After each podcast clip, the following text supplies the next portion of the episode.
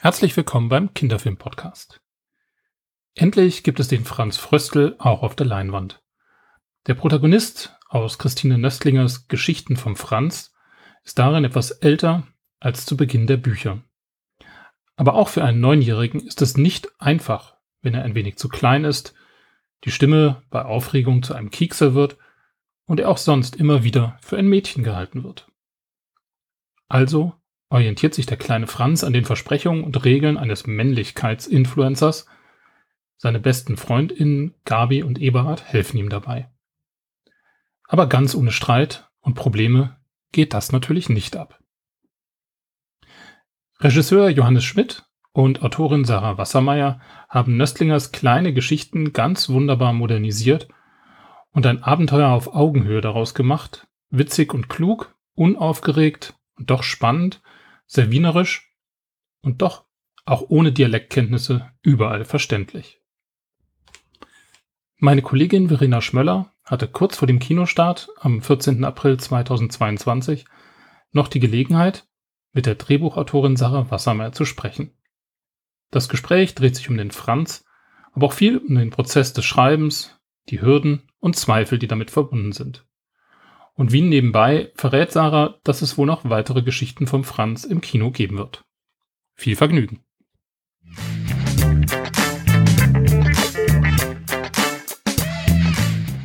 Ja, herzlich willkommen beim Kinderfilmblog, liebe Sarah Wassermeier. Wir sprechen heute über den bezaubernden Kinderfilm Geschichten vom Franz, der ab dem 14. April in den deutschen und österreichischen Kinos zu sehen ist.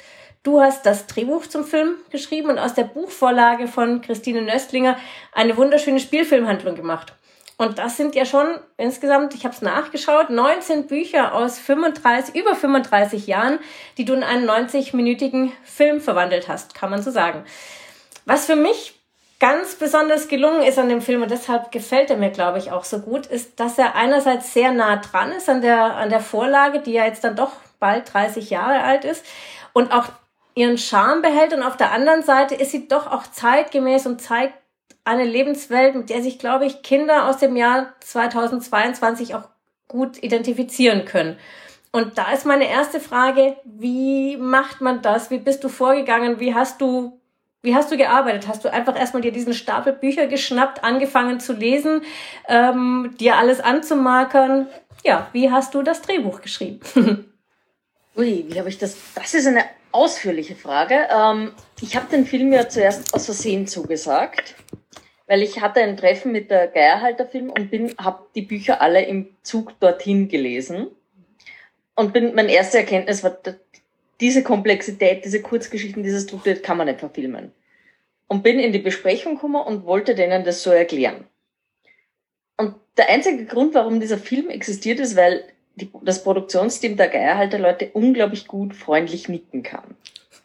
Weil ich dann immer angefangen habe, okay, ich habe folgendes Problem, das und das und das. Mir sitzen diese drei Leute gegenüber, die total wohlmeinend aufmerksam zuhören und nicken. Also höre ich mich sagen, naja, das Problem kann man so und so lösen, aber da gibt's das nächste Problem. Und dann nicken die wieder wohlmeinend. So mit diesem Blick von, wir wissen genau, dass du das hinkriegst. Und ich habe gesagt, okay, das kann man so und so lösen, aber vielleicht haben wir das Problem. Und so ging das eine Stunde. Und nach einer Stunde hatte ich mich so in diesen Wirbel reingeredet und die drei haben wieder wohl in meinen genickt und gesagt, ja, dann machen wir das so. Ich dachte, shit. Also bin ich heimgegangen, habe eine Panikattacke gekriegt. Dann musste mein bester Freund mit mir zwei Stunden im Wald spazieren gehen und mich wieder runterreden. Und dann habe ich mir gedacht, okay, ich finde raus, was macht diese Geschichten so besonders im Kern. Weil die einzelnen Geschichten, das sind ja für jüngere Kinder, das sind sehr kurze Handlungsbögen, keiner davon trägt einen Film. Also ich denke, okay, da muss ich rausfinden, was macht die so unglaublich besonders in der Emotion. Und habe daraufhin Interviews gemacht. Also mit äh, Volksschullehrern, was genau ist in der Altersgruppe, wie, was berührt am Franz.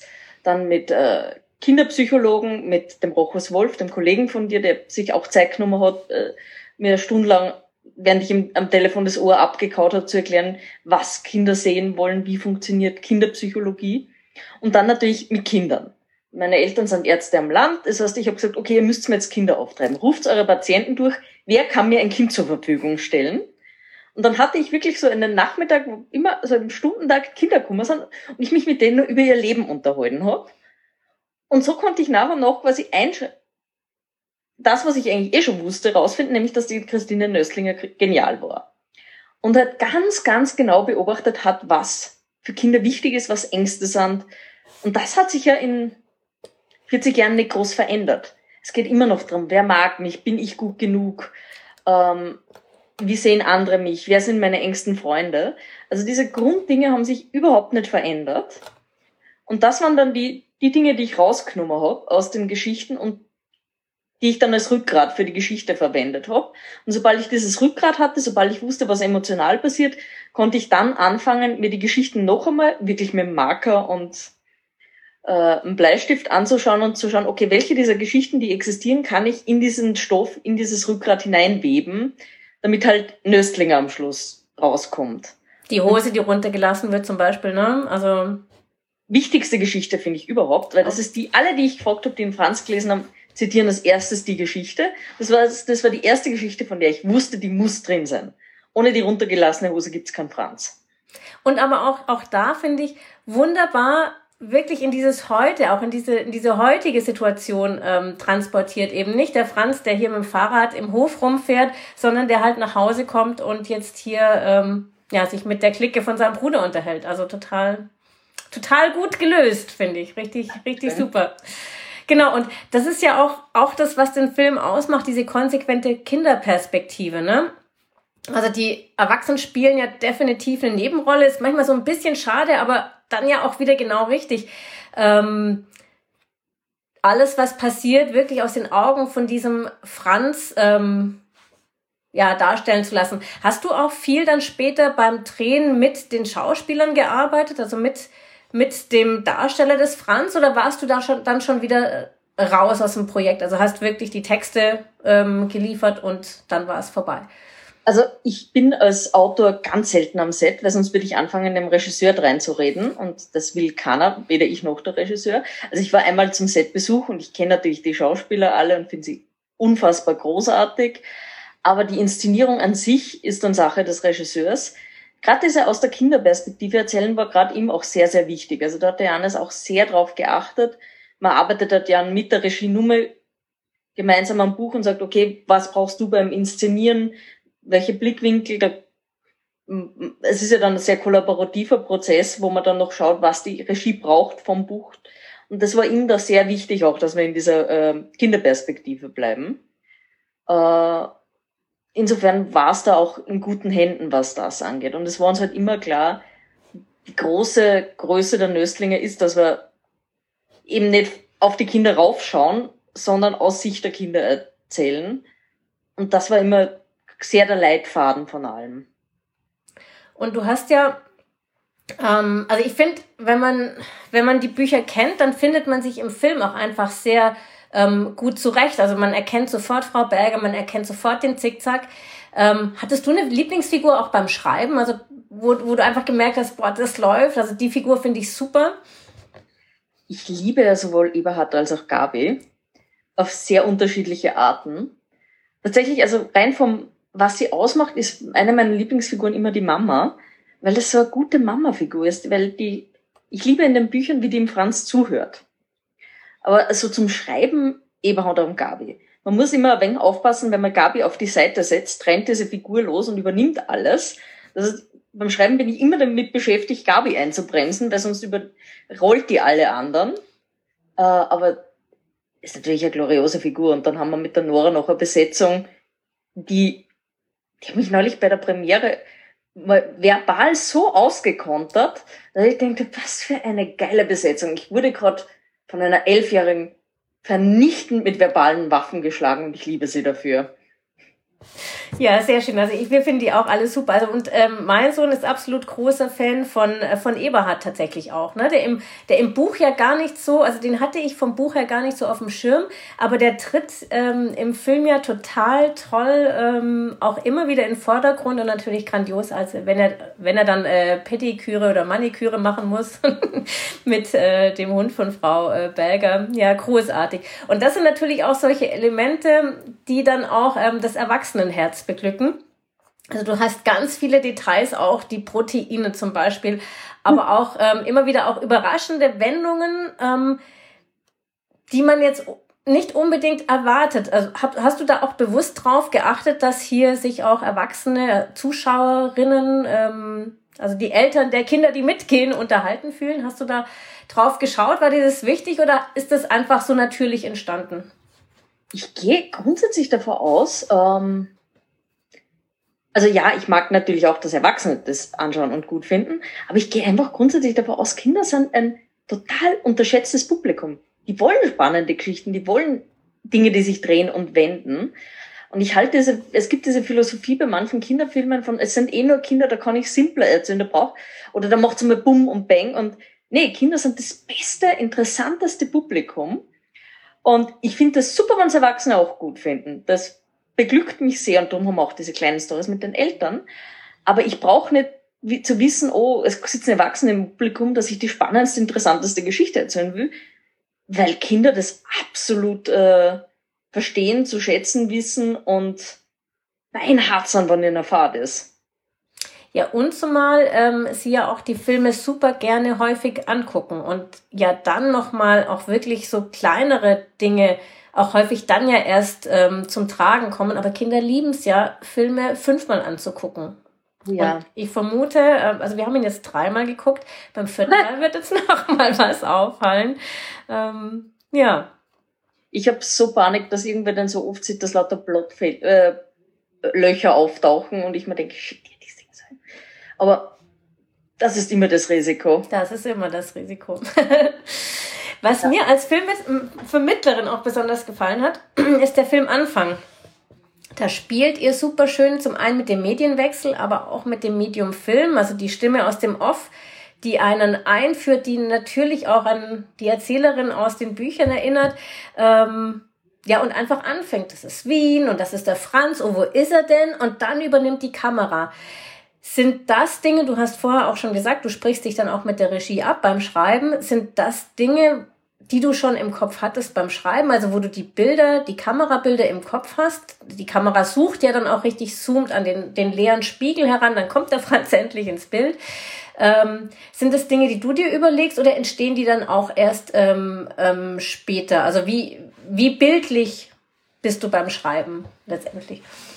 Also das ist was, glaube ich, nicht, dass ich jetzt unserer Regie und unserem Kameramann Unrecht tue, das tatsächlich von mir kam, schon am Anfang. Also ich versuche sehr bildlich zu sein, natürlich, weil das macht gutes Drehbuchschreiben aus. Ich, äh, als Romanautor habe ich nur meine Wörter, um was zu erzeugen. Als Drehbuchautor versuche ich Bilder vorzuschlagen, die dann beim guten Kameramann, wie beim äh, unserem großartigen Herrn Grunski natürlich sehr viel besser werden, als ich sie mir vorstellen könnte.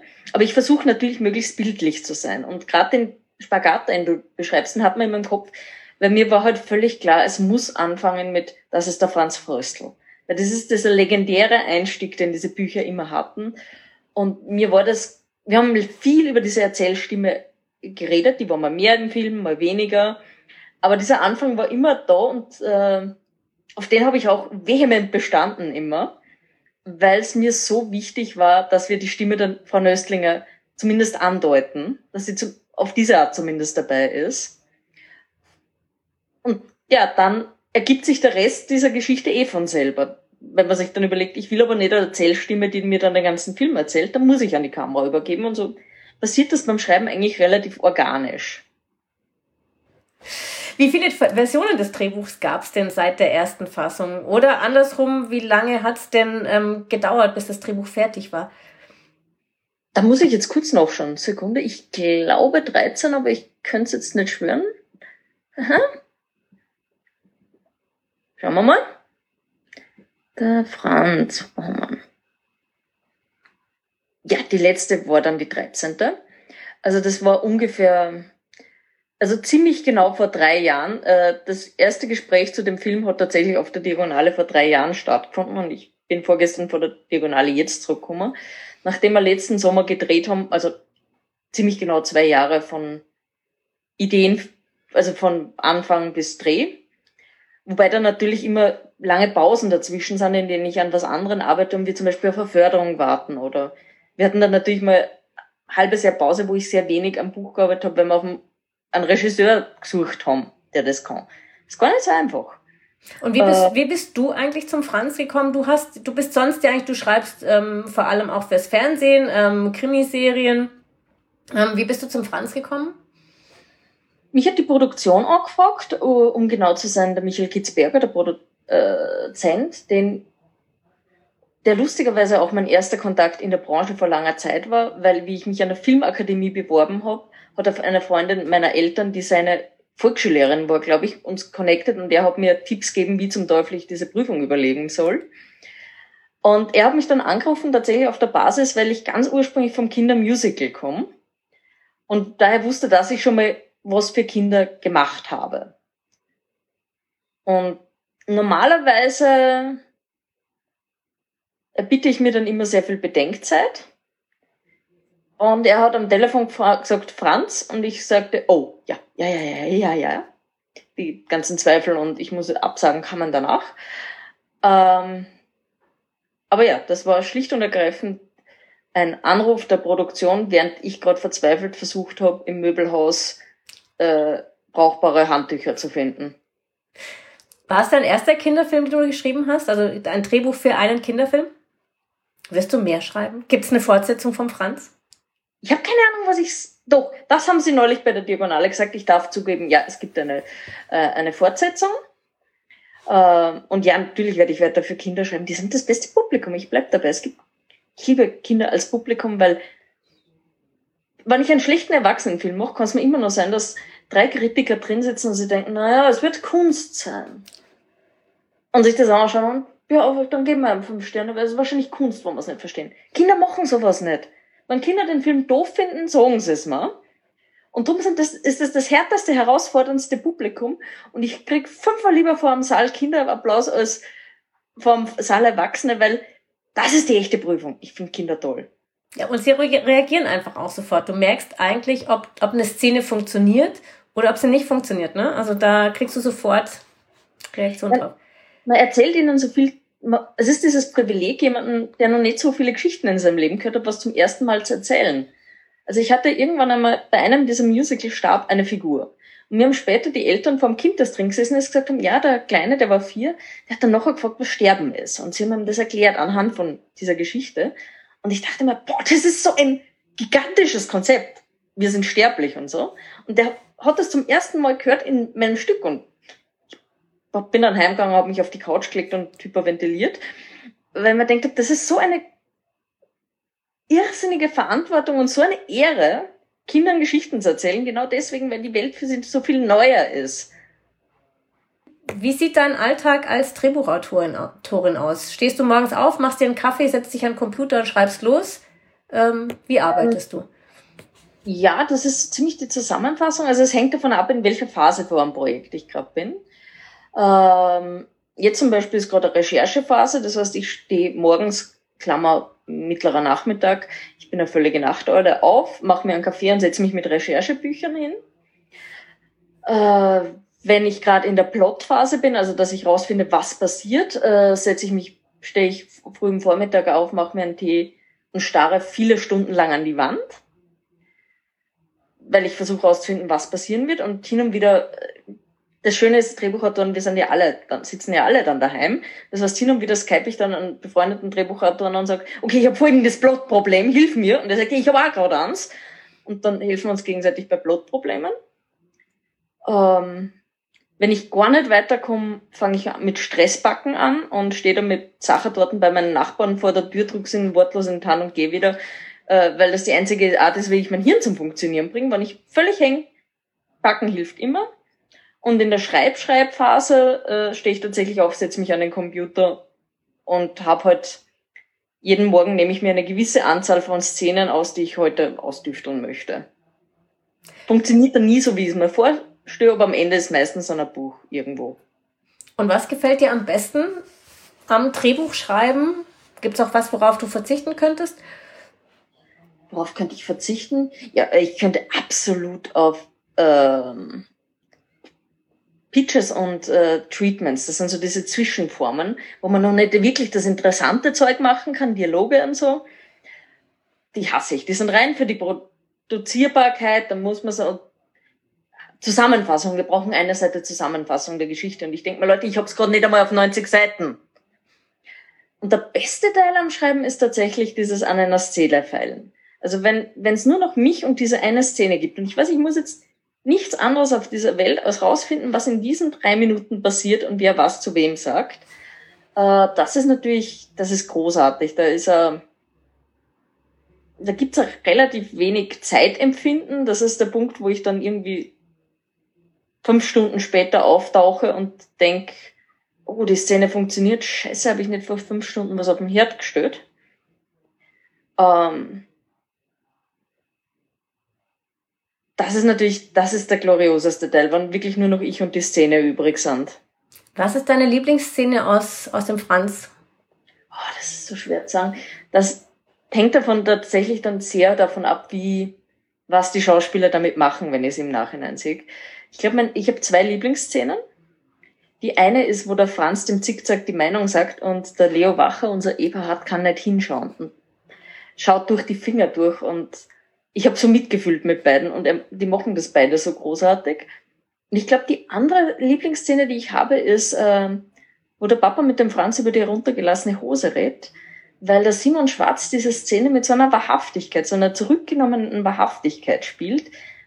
Ich könnte ich mal 50 Mal anschauen, das ist ein Meisterstück des Schauspiels mit nicht viel Dialog, bringt er so diese Wendungen der Emotion dieses Vaters rüber. Äh, das ist eine ganz kleine, kleine zurückgenommene Szene und diese auf dem Wimpernschlag perfekt gespielt. Ich liebe die. Also Simon Schwarz ist tatsächlich großartig. Also oh die, sowieso, aber in diesem Film besonders gerade, also dieses Zurückgenommene hat mir so gut ähm, gefallen. Man will eigentlich mehr sehen, aber es ist genau richtig dosiert. Letzte Frage ähm, vor unserer Lieblingsfrage, also eigentlich noch zwei Fragen. Ähm, wer darf ein Drehbuch, das du geschrieben hast, zuerst lesen, beziehungsweise wer durfte den Franz zuerst lesen? Äh, das ist seit ähm, 16 Jahren, glaube ich, immer dieselbe Person, mein bester Freund. Der ist ebenfalls Drehbuchautor der ist an der ganzen Sache schuld, weil er mich überredet hat zum Drehbuchstudium. Und wir haben halt diesen Deal seit vielen, vielen Jahren. Ich bin immer die Erste neben seiner Frau, die seine Sachen liest.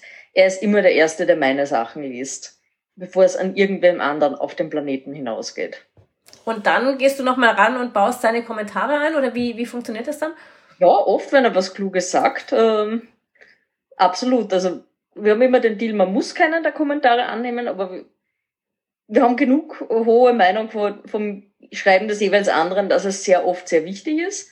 Und dann geht's halt an Testleser raus, eventuell noch. Also bei Krimi-Sachen zum Beispiel geht es immer einem, meinen Brüdern, die sind beide unverschämt clever und wenn die den Mörder nicht finden, dann geht's. Äh, und dann geht's halt an die Produktion. Und dann redet man mit der Produktion drüber, dann dann kommt da eine Feedbackrunde, dann baue ich es um, dann kommt die erweiterte Feedbackrunde mit zum Beispiel äh, beim Franz haben wir sowohl beim ersten als auch beim zweiten jeweils zwei ganz großartige Dramaturginnen und die Produktion in dem Fall haben wir den Zusatzluxus, dass einer der Produzenten, der Wolfgang Wiederhofer, auch ein unfassbar guter Dramaturg ist. Äh, da, dann geht's, gehe ich wieder hin und schreibe, dann kommt irgendwann die Regie dazu. Also über Drehbuch wird unglaublich viel geredet. Also es gibt kaum es gibt immer diesen äh, Witz, niemand schreibt so wenig wie Drehbuchautoren, weil Drehbücher eigentlich relativ kurz sind in Wirklichkeit. Das sind 90 Seiten. Was ist das im Vergleich zum Roman? Und niemand schreibt so viel um wie Drehbuchautoren. Allerletzte Frage. Ähm, wir fragen beim Kinderfilmblog ganz gern äh, deine drei Lieblingskinderfilme ab. Was sind deine drei Lieblingskinderfilme? Uh. Jetzt muss ich kurz nachdenken.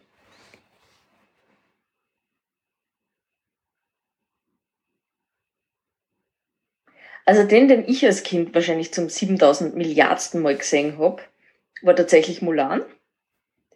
Aus Geschicht Sicht, historischer Sicht so falsch wie ein Film nur sein kann. Äh, aber Mädchen mit Schwert, das war zu Zeiten, wo wir als Mädchen noch kein Schwert haben durften. Und das war Mädchen mit Schwert, das war großartig. Viele Jahre später stand ich dann im Kampfsportstudio und dachte, Mulan hatte recht, dieses Zeug ist großartig. Also Mulan ähm, kann ich bis heute auch noch alles mitsingen. Das ist ähm, die Michel Lönnerberger Reihe. Und was ist der dritte? Oh, nee, ganz, ganz gegenwärtig. Encanto. Ich habe gerade Encanto gesehen und oh, wow. Hey, wir nehmen mal multigenerationales Trauma, wie sich Erwartungen von äh, der ganzen Familie bis in die dritte Generation niederschlägt und machen ein süßes Disney-Musical draus, während wir, also Pixar ist halt brillant. Also das ist eins der, das ist ein Drehbuch über Familiendynamik, da können sich die meisten Erwachsenenbeiträge in Cannes verstecken im Gegenteil. Ich bin, ich habe den jetzt, glaube ich, dreimal gesehen. Damn, jetzt fallen mir so viele Pixar-Filme an, die eigentlich der beste Kinderfilm sind. Reden wir von denen, die meine Lieblingsfilme als Kind waren oder jetzt? Jetzt. Stand heute, 2022. Dann muss ich entweder Michel Lönneberger oder Mulan wahrscheinlich ja, ich muss mich Lerneberger ersetzen durch Inside Out. Hier haben wir die gesamte Entwicklungspsychologie in einem süßen Kinderfilmplot. Und du sitzt wieder da und denkst, wie habt ihr das gemacht? Äh, wie? How? Abgesehen davon habe ich den Film mehrmals mit großen Erwachsenen gemeinsam gesehen und wir sind alle in dem Moment, wo Bing Bong sich opfert, heulend da gesessen, Rotz und Wasser. Große, böse Kampfsportler, Krimi-Autoren, die wir waren, schluchzend, weil sich dieser Bing Bong jetzt opfert und es war ah, große Kinoschule, ganz große Kinoschule.